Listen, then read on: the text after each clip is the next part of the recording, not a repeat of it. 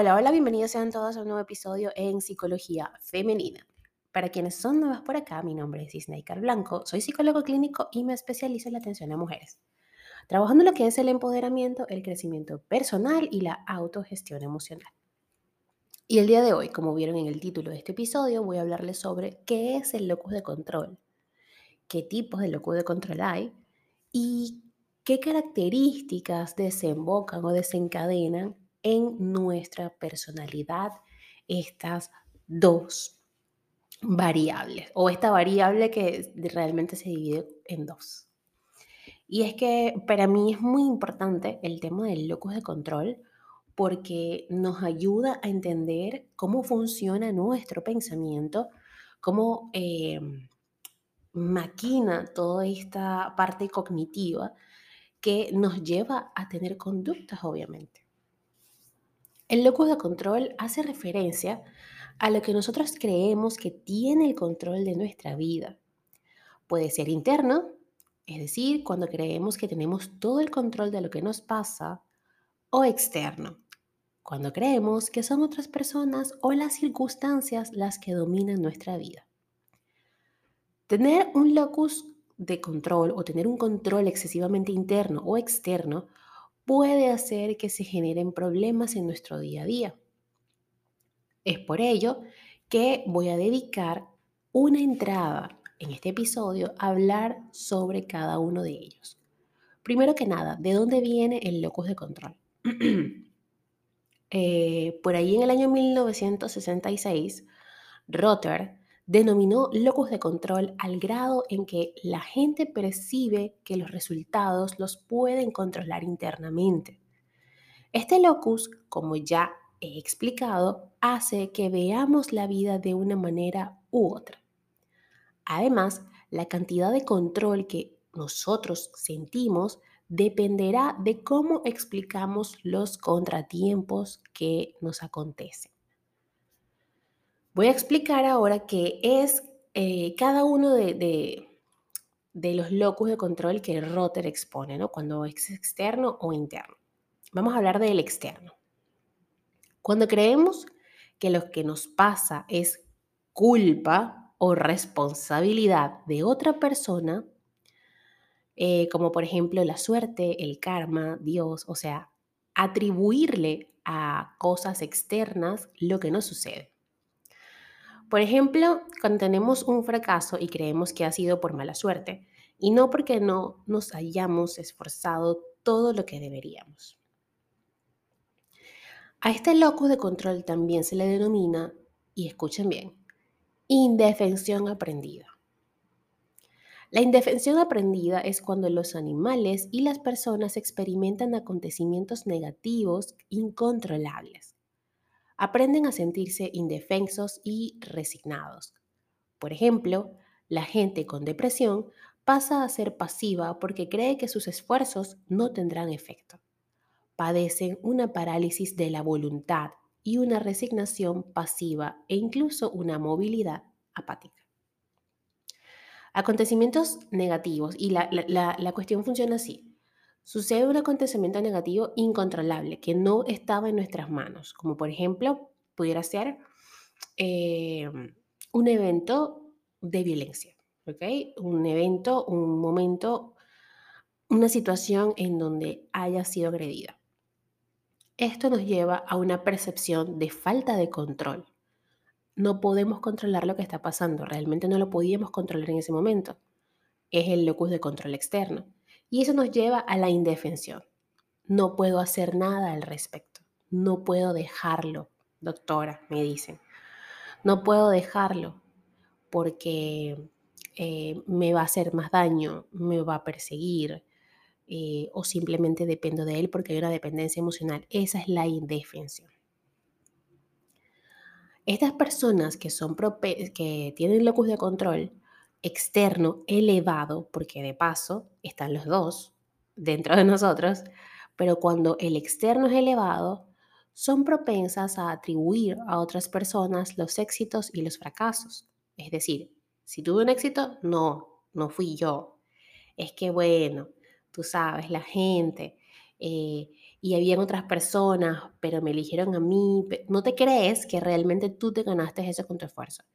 Y pasa lo mismo con los fracasos.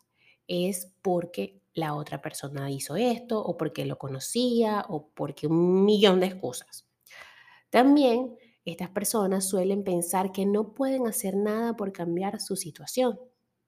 Suelen tener sentimientos de desesperanza y poder de, sufrir de indefensión aprendida, que era lo que les decía hace rato.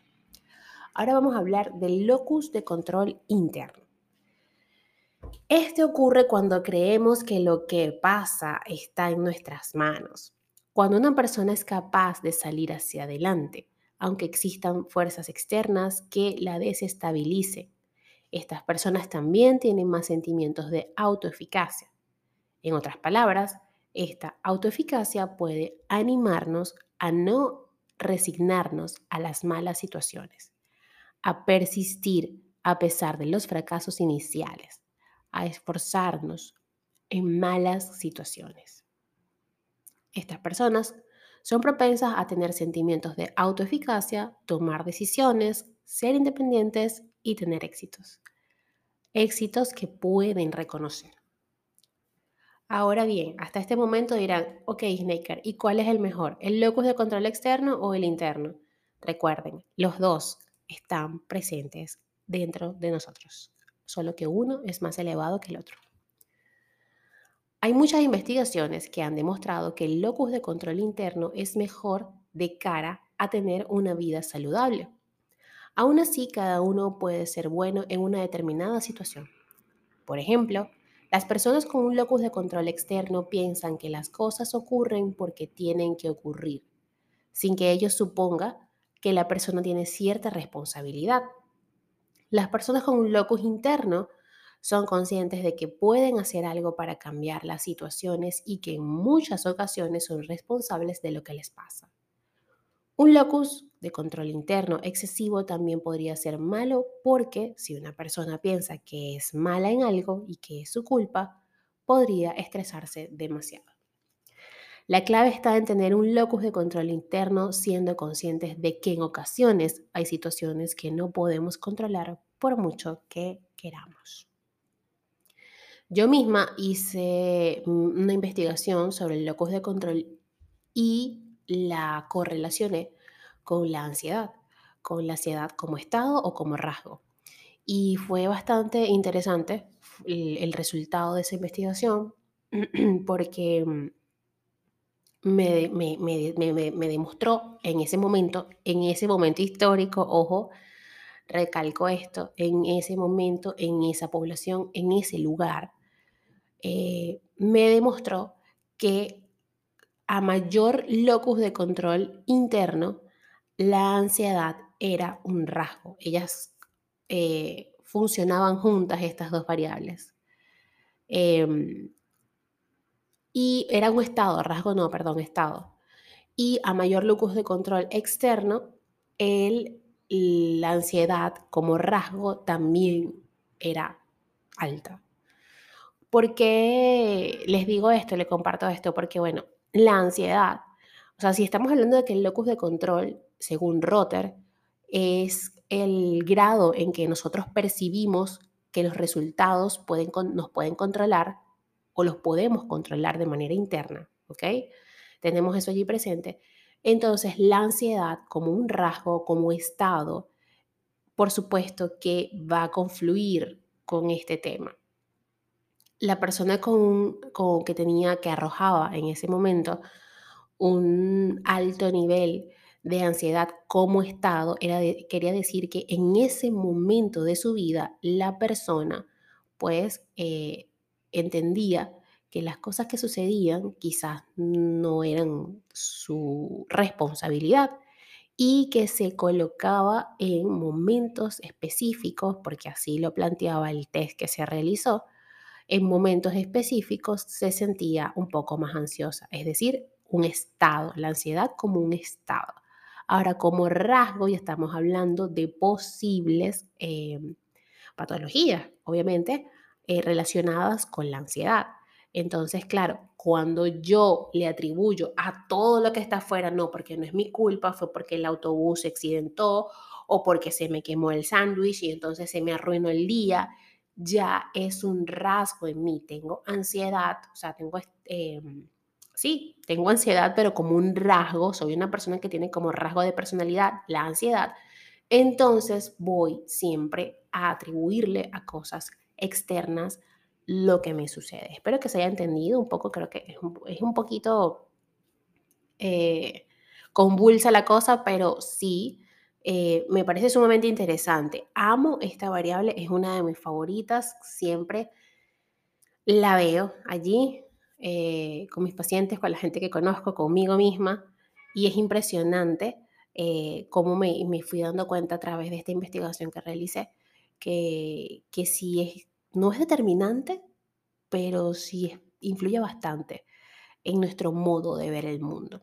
Y bueno, mm, si nos ponemos un poquito más profundos, este, Rotter habla de las teorías del aprendizaje y cómo esa, esa primera etapa de nuestra vida va a determinar cómo vamos a ver el mundo y cómo nos vamos a vincular con él.